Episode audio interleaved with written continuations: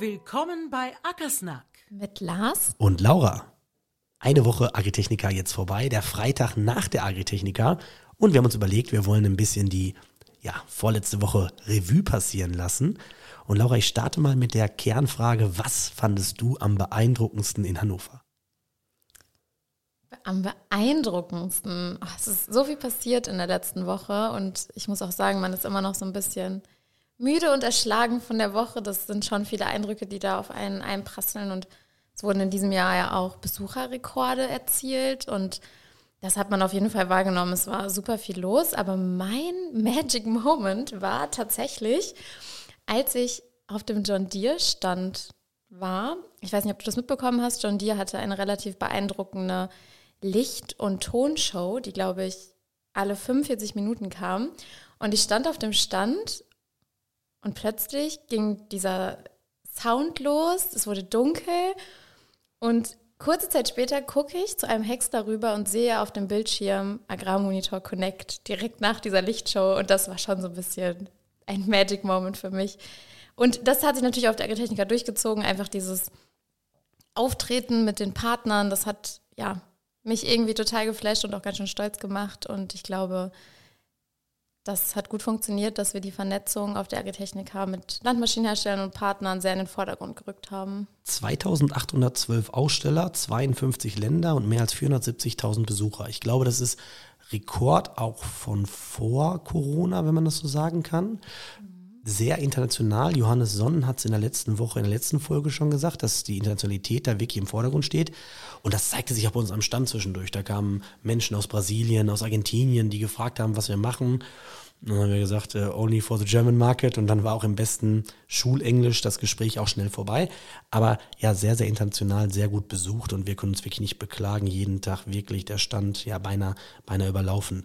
Du hast gerade von John Deere berichtet. Warst du auch in den anderen großen Hallen, wo die, wo die großen Marken sind?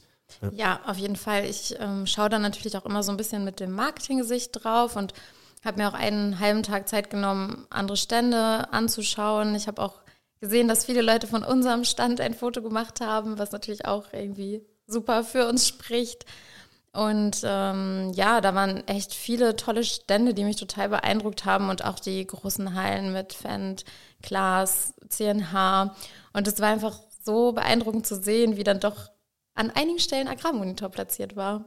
Ja, aber ich fand es auch total, ich war mit, mit, mit unserem Kollegen Fabian, war ich am letzten Messetag, dem Samstag, noch einmal rum und wir waren noch in der, in der Eco-Halle und das ist ja echt Wahnsinn, was da an Menschen war, Menschen gewartet mhm. haben, um auf eine Schlepperkabine draufzukommen, um irgendwo ähm, an ein Foto machen zu können. Also das war echt Hut ab vor allen, die dort Standdienst gemacht haben, die wirklich den ganzen Tag diese Menschenmassen da ja, durch, die, durch die Maschinen durchgezogen haben, hätte ich ja, was gesagt. Das war schon so ein bisschen Kirmes-Feeling. Man schiebt sich so durch die Gänge. Ja, ja, wirklich, wirklich. Aber ich finde zum Beispiel der Sonntag, der erste Tag bei uns, äh, gefühlt gingen die Türen auf und unser Stand war rappelvoll. Und das hat sich ja eigentlich die ganze Woche so durchgezogen.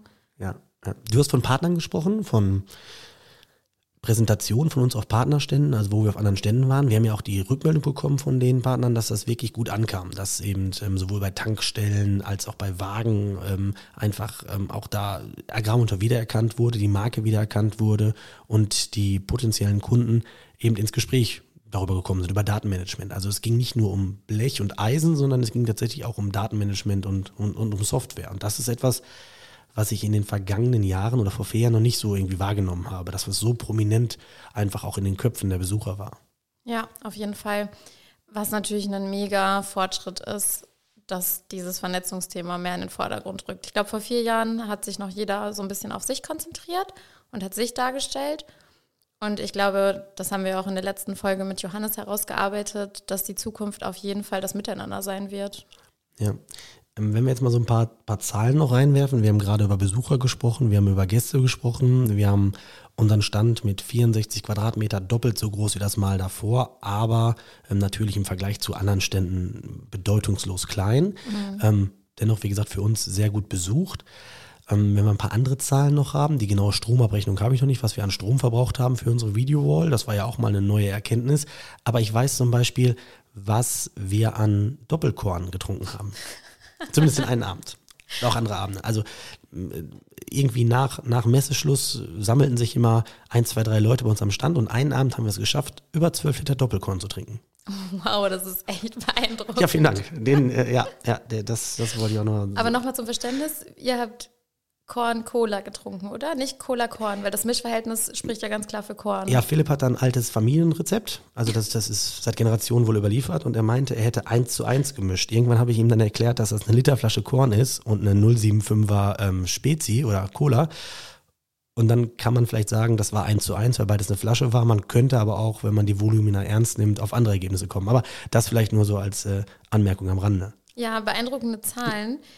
Besonders der Getränkeverbrauch ähm, ist, glaube ich, wirklich in diesem Jahr eskaliert. Was ich aber auch toll finde, weil es sind so viele Leute auch tagsüber, wir müssen jetzt ja nicht nur über die Abendveranstaltung sprechen, sind auf unseren Stand gekommen und ja, es, ich fand es einfach toll, was los war und mit ja. wie vielen Leuten wir so tolle Gespräche geführt ähm, haben. Wir haben ja erst ab 17.30 gab es ja generell auch erst Bier bei uns, also eben genau, mhm. weil wir sagen, okay, sollen natürlich irgendwie sinnvolle Gespräche sein und ich glaube, wenn ich mich selber reflektiere, kann das auch schwierig sein, wenn man schon früh morgens anfängt, Alkohol zu trinken, dann kann es ja auch schon früher am Tag auch schwieriger werden. Von daher ähm, ist das richtig, aber das eine, ja, das eine tun, das andere nicht lassen, würde ich mal sagen, ne? ja. ja. Aber Lars, ich gebe die Frage noch zurück. Was war denn dein Highlight der Agritechniker? Ja, Laura, manchmal sind es einfach die Kleinigkeiten vielleicht, die ähm, dann ganz groß sind. Und zwar habe ich an einem Morgen am Kronestand ähm, eine Bananenmilch getrunken. Und ich war total beeindruckt, dass es Bananenmilch am Stand eines Landtechnikherstellers gibt und bei der Firma Bernhard Krone und das war, die, die fand ich total lecker, die war auch gut gekühlt und das hat einfach mir persönlich, also war jetzt nicht das ultimative Messe-Highlight, aber es war schon. Ja, es sind manchmal die kleinen Dinge. War schon einfach ein guter Moment auch, ja. Die kleinen Dinge, die mich zum Beispiel enttäuscht haben, sind, dass ihr ohne Kissen zurück von der Agritechnica gekommen seid. Und da muss ich kurz ausholen. Dieser Stand, wie du es so schön gesagt hast, in der ersten Agritechnica-Folge trägt ja meine Handschrift. Und als ich angefangen habe, Kissen und Deko und Pflanzen anzuschlüren, habe ich den ein oder anderen kritischen Blick geerntet. Und tatsächlich sind diese Kissen jetzt nicht mehr zurückgekommen. Und ich bin mir nicht sicher, ob sie wirklich geklaut wurden oder ob ihr sie abgeschafft habt. Laura, sie wurden geklaut. Als wir Montagmorgen zum Stand kamen und abbauen wollten. Sonntag haben wir nichts getan. Wir sind Samstag dann auch einfach ähm, irgendwann abgehauen, haben alles ein bisschen zusammengestellt und wollten Montagmorgen abbauen. Und du glaubst es uns ja nicht, aber tatsächlich wurden zwei Kissen geklaut. Die etwas weniger hübschen Kissen sind noch da, die Leinenkissen, aber die, die grünen, schweren, samtigen, die sind tatsächlich gestohlen worden. Und die blauen auch? Äh, genau, die blauen auch, ja. Dann wurden vier gestohlen. Ja, genau, genau, vier meine ich, ja. ja. Da, ja. ich ja, da ich ja nicht der Dieb bin und den Dieb nicht kenne, kann ich nicht genau sagen, was im Detail geklaut wurde, ja. Ich werde dann auch ermitteln.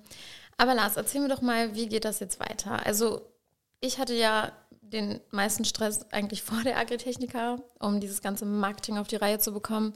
Aber bei euch im Vertrieb sieht das ja ganz anders aus. Wie geht das jetzt weiter mit den Kontakten, die ihr gesammelt habt? Ja, genau, es gibt, sage ich mal, verschiedene Arten von Kontakten. Das eine war natürlich ähm, Gespräche mit Bestandskunden, einfach das Zeigen neuer Funktionen, vielleicht das Besprechen, was an Funktionen noch relevant sein könnte.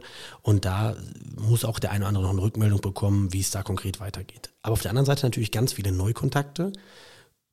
Interessenten, die uns vorher nicht kannten und die jetzt Agrarmonteur genauer kennenlernen wollen. Und ähm, wir sind derzeit dabei, die Kontakte zu sortieren, die Kontakte zu strukturieren. Ähm, die meisten haben auch schon Rückmeldung bekommen. Das ist ja auch wichtig, dass wenn jemand sich für Agrarmonteur interessiert, ähm, auch eben entsprechende Rückmeldung zeitnah bekommt.